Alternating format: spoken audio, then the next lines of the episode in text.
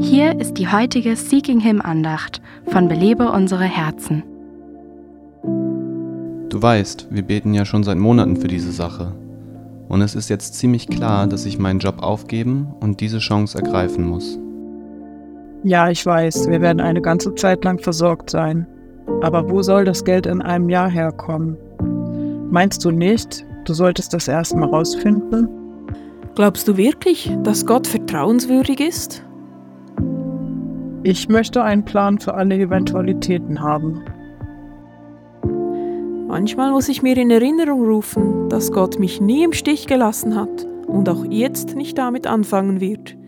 Gott hält seine Versprechen und das heißt, dass wir den Worten aus Hebräer 13 Glauben schenken dürfen, wo Gott sagt, ich will dich nicht verlassen und nicht von dir weichen fordert Gott dich auf, gewisse Schritte zu tun.